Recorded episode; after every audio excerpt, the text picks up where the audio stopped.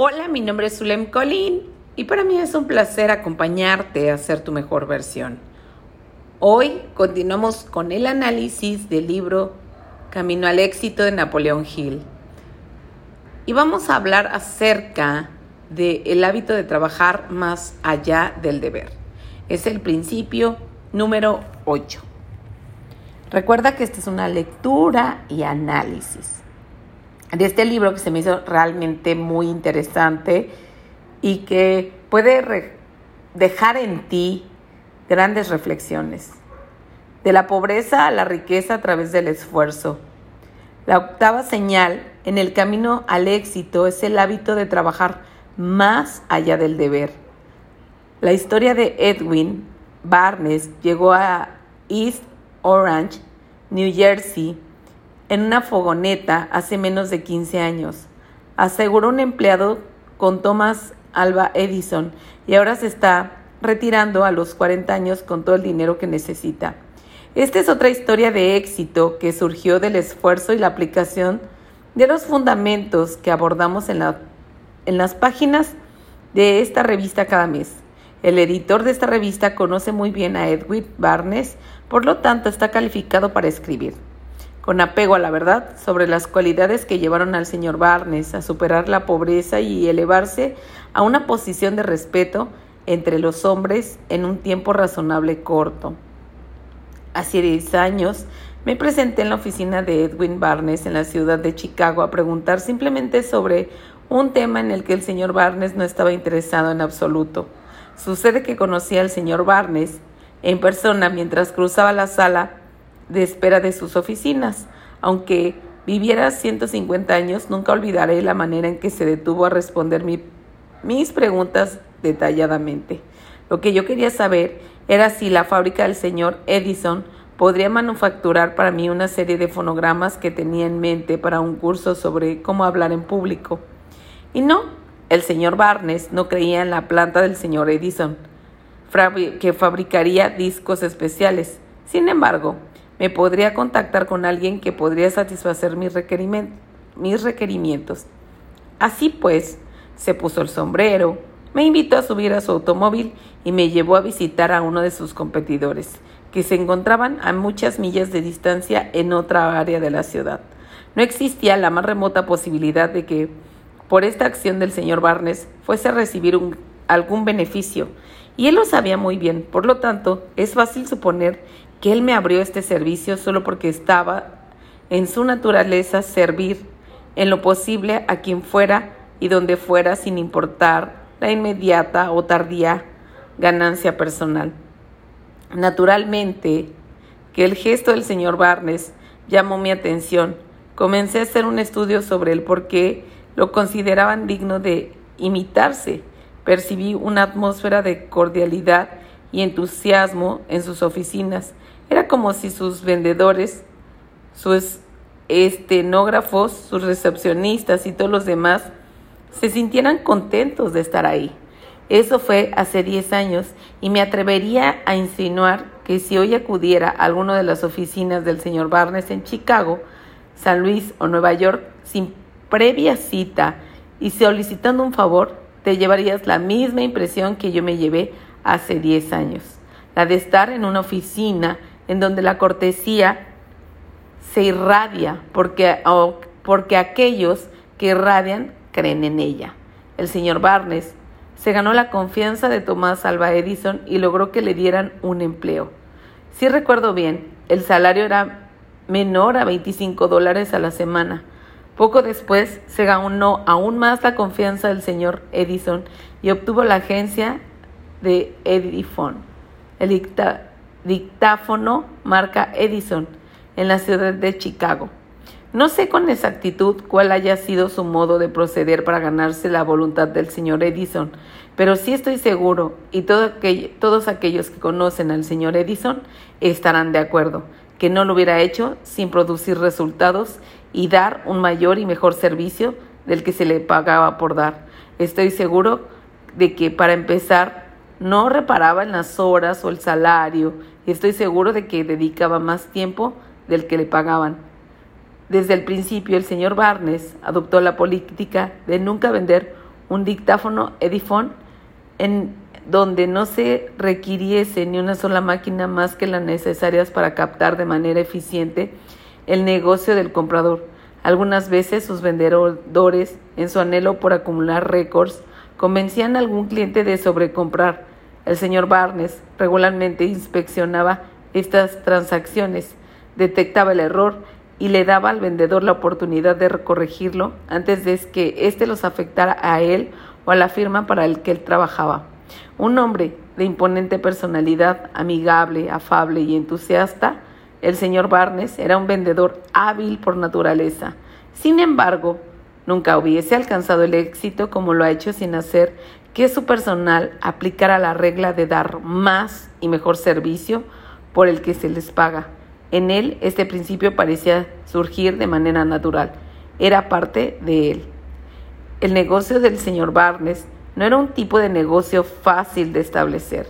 Los dictáfonos eran novedosos hace 12 o 15 años y requerían de un equipo de ventas de más alto nivel para venderlos y de un equipo de ventas de mucho nivel para enseñarlos a las personas a usarlos después de haberlos adquirido. En realidad, estos aparatos ahorraban al estenógrafo la mitad de su tiempo, pero al igual que como cualquier nuevo invento sobre la Tierra, desde el barco de vapor hasta la aeronave, las personas debían de ser capacitadas. O sea, no pueden vender algo si no se capacitan para enseñar. Edwin Barnes vende prácticamente toda la producción de edífonos de las grandes fábricas de Thomas Alba Edison en East Orange, New Jersey. Cuando pienso en él, no puedo evitar reflexionar sobre mis visitas a las siete indigentes que entrevisté en Chicago hace algunos años, unos de ellos graduados en la Universidad de Yale. Cada uno de estos individuos se quejaba de aquel mundo no les había dado la oportunidad. Pensaban en Edwin Barnes mientras llevaba a cabo estas entrevistas y me preguntaba si el mundo le había dado a él mejor oportunidad de la que les había dado a esos siete hombres que estaban entrevistando y que culpaban al mundo de su fracaso. ¿Sabes cuánta gente se dedica a culpar a los demás en lugar de ganarse el lugar y de hacer el esfuerzo? Su llegada a East Oregon Orange no fue pretenciosa, llegó ahí sin equipaje. Entró al señor Edison hizo que lo escuchara y obtuvo la oportunidad de probarle que no pensaba que el mundo le debía algo. La historia del señor Barnes es exactamente igual a la de cualquier hombre que ha triunfado. Primero ha otorgado un servicio y luego ha recaudado. O sea, no pretendas recibir sin servir. Va de nuevo, no pretendas recibir sin servir. En vez de estar esperando que el mundo le pague lo que debe, ha salido a darle al mundo un servicio del que ha traído una forma y todo esto siendo relativamente joven. Yo no sé cuánto mérito tenga el señor Barnes, pero sí es algo considerable. Vive en Florida, en donde lleva una vida tranquila la mayor parte del año. El resto del tiempo la pasa visitando a sus socios, quienes aún dirigen el negocio de comercialización de edífonos en las ciudades de Chicago, San Luis y Nueva York. Hace algunos días sucedió algo que arrojará luz sobre el modo en que Barnes hace las cosas. Llegué a Chicago para acudir a nuestras oficinas en Nueva York, pero me detuve en el camino para visitar al señor Barnes en su oficina en el barrio de Broadway. Llevaba conmigo mi equipaje de mano y lo dejé en su oficina mientras salía a buscar un lugar permanente para vivir, porque había llegado a New York para quedarme. Al salir me llamó y dijo, Cerramos la oficina a las seis.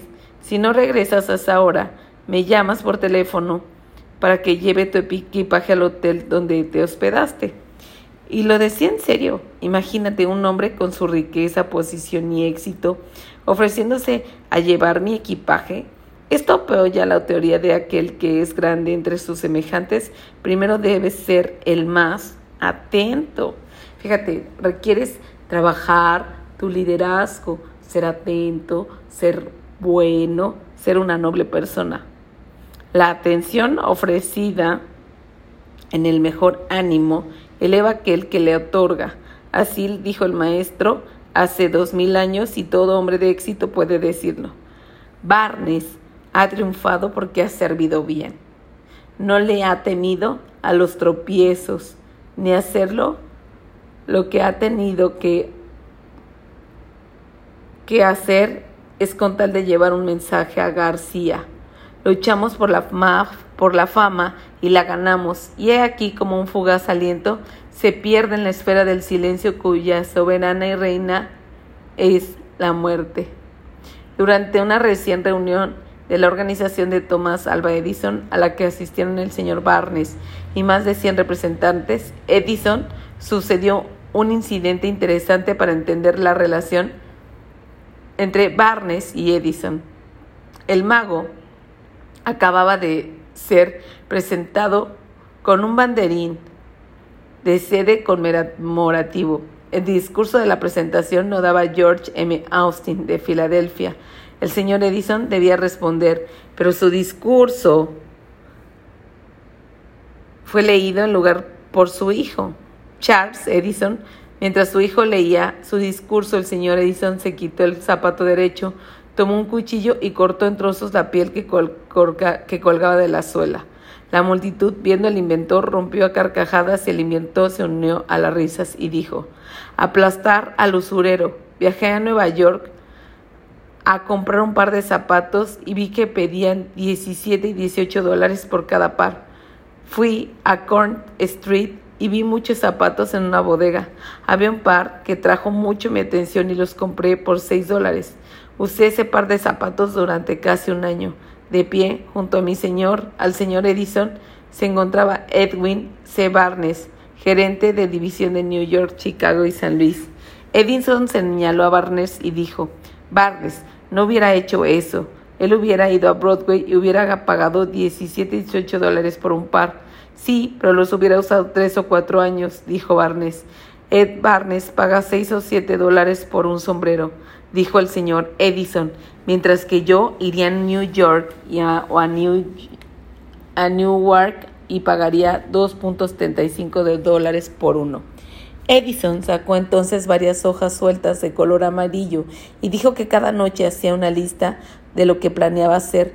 La lista de ese día contenía 57 asuntos distintos que planeaba atender. Si todos hicieran este ejercicio durante seis meses, se sorprenderían de cuántas cosas podrían hacer en 10 horas, dijo el señor Edison. Con toda su fortuna, su éxito y sus amistades, que incluyen a, un, hombres como el expresidente Theodore Roosevelt y Napoleón Hill, el señor Barnes sigue siendo tan democrático y accesible para cualquier persona que desea verlo. Solo una secretaria privada prepara la puerta de su oficina con la recepción. Su secretaria se encuentra ocupada con asuntos más importantes que está revisando que las personas vean al señor Barnes. La teoría del señor Barnes es que si cualquier persona va a su oficina para verlo, esa persona lo honra con su visita. Por lo tanto, tendrá la atención de darle una audiencia. Su importancia, el motivo. Cada vez que pienso en Barnes, pienso que el Senado de los Estados Unidos es el tipo de hombres que necesitamos en Washington. Él cree más en servir que en ser un servidor y la gente de Florida fuera tan afortunada de que aceptaría una senaduría. Podrían felicitarse a sí mismos porque sabría que el buen servicio durante su estancia en Washington. Creo que el Senado bien podría contar con otros cuantos buenos servidores más, con la misma capacidad de negocios que el señor Barnes y cuya integridad era irreprochable. Me parece que sería antagónico que él tuviera más hombres de negocios exitosos en el Senado y menos políticos de profesiones que acuden por el solo propósito de negociar favores políticos. Barnes sería uno de los hombres. Posee la habilidad, posee la personalidad para hacer sentir su presencia entre una muchedumbre. Posee el coraje para combatir cuando hay que combatir. Y la diplomacia para negociar La negociación es mejor que una afrenta.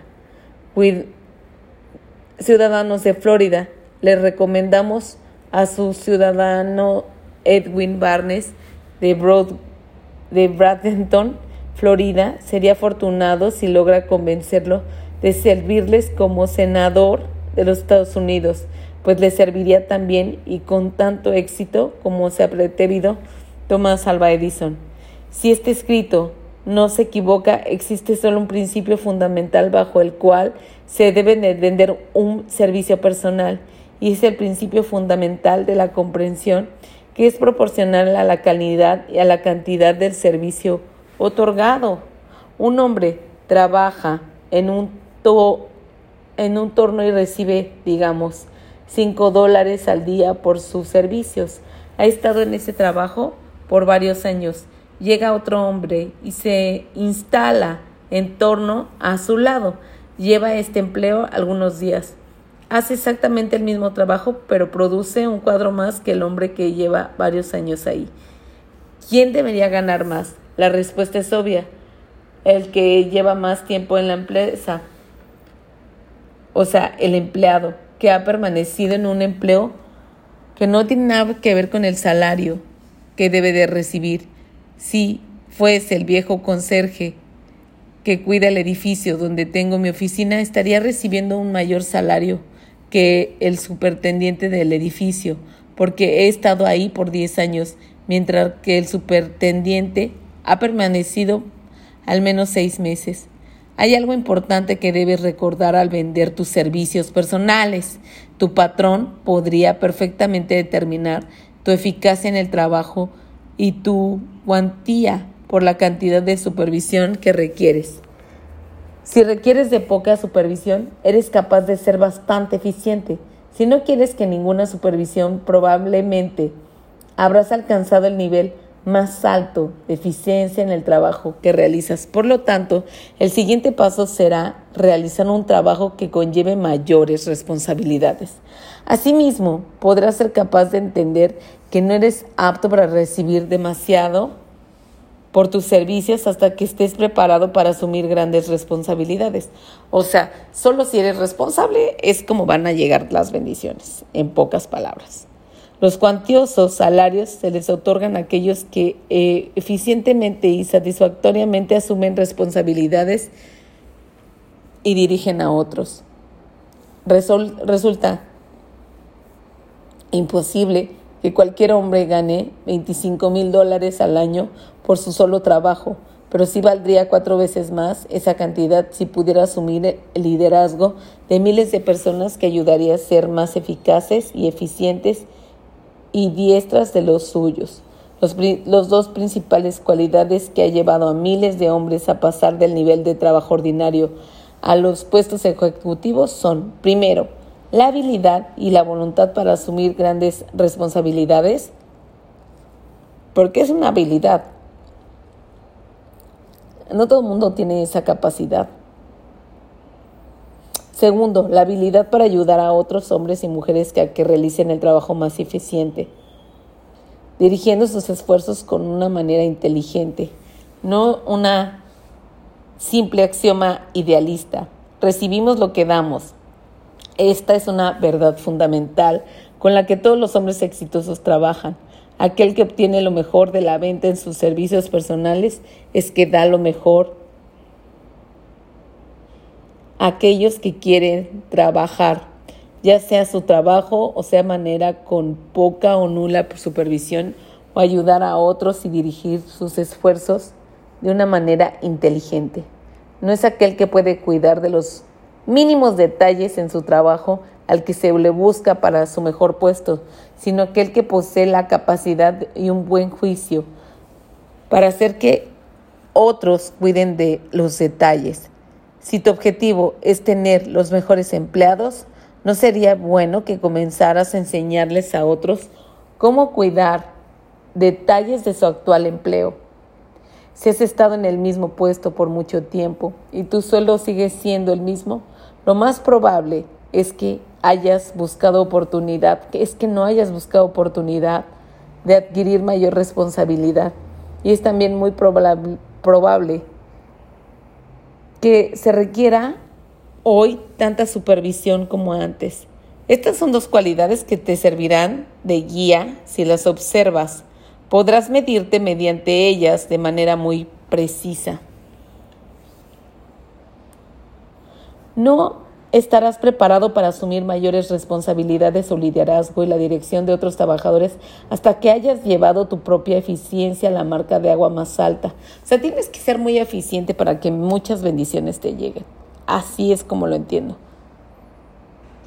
Las probabilidades muestran que no podrás hacer que otros realicen más y mejor trabajo si no observas esta regla en ti mismo.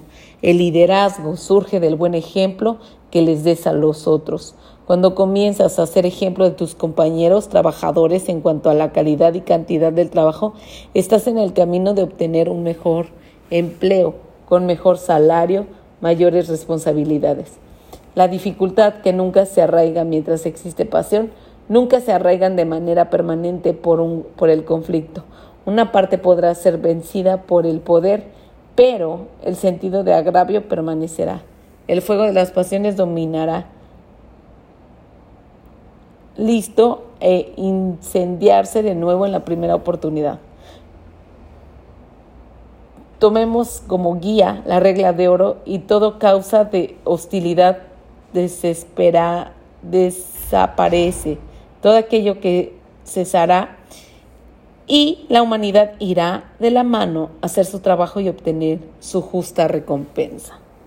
No recordamos haber escuchado hablar a alguien que haya sido colocado en un puesto ejecutivo, ejecutivo de alta jerarquía de repente, pero sí podemos nombrar a ciertos ejecutivos que obtuvieron su puesto lentamente, paso a paso, aumentando de manera gradual su eficiencia y mejorando la cantidad de su trabajo.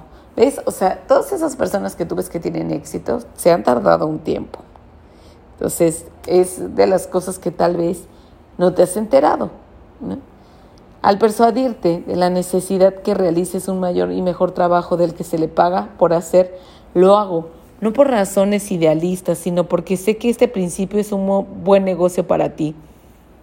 Tiene que ver realmente con la economía. Es real porque de manera automática atraerás hacia ti la buena voluntad y la cooperación a todos aquellos con quienes trabajas, incluyendo tu patrón Si esto no atrae la atención de tu actual patrón, como probablemente lo haga, entonces atraerá hacia ti algún otro patrón que te buscará y te ofrecerá un mayor y mejor empleo. Si no me equivoco, la manera más conveniente de vender los servicios de personas es atrayendo un patrón por razón de un trabajo mayor, hecho del que un trabajador promedio. Un patrón te busca, puedes estar seguro de que podrás obtener un mejor salario del que hubieras obtenido si tú hubieras buscado al patrón. Y la única manera de lograr que un patrón te busque es otorgando un servicio que está por encima del promedio, tanto en cantidad como en calidad. Esto aplica para aquel que se encuentre en un empleo menor y desea uno mayor por el mismo, con el mismo patrón. Lo mismo para aquel que busca cambiar de patrón. Envidio al hombre que posee un buen juicio de ver que resulta más gratificante realizar más y mejor el trabajo del que se le paga por hacer y asumir toda la responsabilidad en lugar de, de delegárselo. Lo envidio porque es entre miles y por cabeza las miles aquellos que son llamados. Por eso obtiene un salario en lugar de una remuneración y es por eso que le asignan la dirección de otros. En la, oficina contigua a la mía hay un joven que tiene un puesto de gerente comercial de esta revista. Cuando se presentó para el empleo nos hizo preguntas tontas como ¿cuánto pagan por este empleo? ¿Cuál será el horario? ¿Ofrece oportunidades? ¿Cuánto obtendré? Un aumento. ¿Habrá que trabajar de noche? No. Él no lo hizo, no hizo este tipo de preguntas. Me sorprendió al decir cuánto sabía sobre la revista, no obstante el hecho de que era la primera publicación y había estado en los kioscos de la revista solo el día. Dijo que había venido para trabajar en la regla de oro y que estaba decidido a obtener lo que buscaba, a menos que lo echaran de su oficina. Me convenció de que quería ese empleo porque creía en el trabajo que lo respaldara. No me preguntó qué tan pronto le asignarían un asistente, más bien preguntó qué es lo importante que debo hacer. Su nombre es W. H. Gemen. Recuerda el nombre si quieres, pero quiero decirles a todos ustedes que andan en constante búsqueda de los hilos de conductores que no quieren verlo espiando por las oficinas de la regla de oro, tratando de quitármelo. Usted lo querrá, pero esperen un poquito. Sus ganancias este año probablemente sean mayores que a los 10 mil dólares. Por supuesto, que lo vale y estaremos muy contentos de pagárselo. Así es como lo, lo estará recibiendo. Yo simplemente soy como otros empleados. Quiero el mejor servicio que haya existido y estoy dispuesto a pagar por todo lo que, lo que mis asociados pueden ofrecer. Podría pagar más de lo que actualmente producen, pero por razones económicas no podría sostener esto indefinidamente. Nadie puede pagar un salario, remuneraciones que su negocio no produzca y mantenerlo indefinidamente. La fuente pronto se agota y si no se reabastece constantemente. Si tienes que si sientes que tu patrón debería pagarte más de lo que te está pagando, existe solo un principio fundamental bajo el cual pedir ese dinero extra es el cambiar el tipo de trabajo que realizas y producir mayor ganancias para tu patrón. Tal vez seas contador, actualices y envías los estados de cuenta cada mes, ¿no te sería posible que pudieras idear un sistema de recaudación que convertirte esas cuentas en efectivo inmediato, por tanto que no, que por lo tanto, como se convierte en deudas, pudiera hacerlo? ¿No, ¿No sería probablemente que tu patrón te pagaría un propósito con los resultados que obtienes? Puedes ampliar el horizonte de tus responsabilidades. Realizando, puedes hacerlo sin disminuir de ninguna manera tu eficiencia en tu trabajo como contador. Idea una serie de cartas de recaudación que produzcan buena voluntad hacia tu patrón y que al mismo tiempo recauden el dinero que se les debe. Casi todos pueden hacer algo cuando alguien les dice que no lo hagan y la enseñanza cómo hacerlo. Pero lo que el hombre que provee la nómina quiere que un hombre que lo que ve lo que se tiene que hacer y lo hace sin que se le diga. La ley de la oferta y demanda establece cierto salario promedio para un contador en general.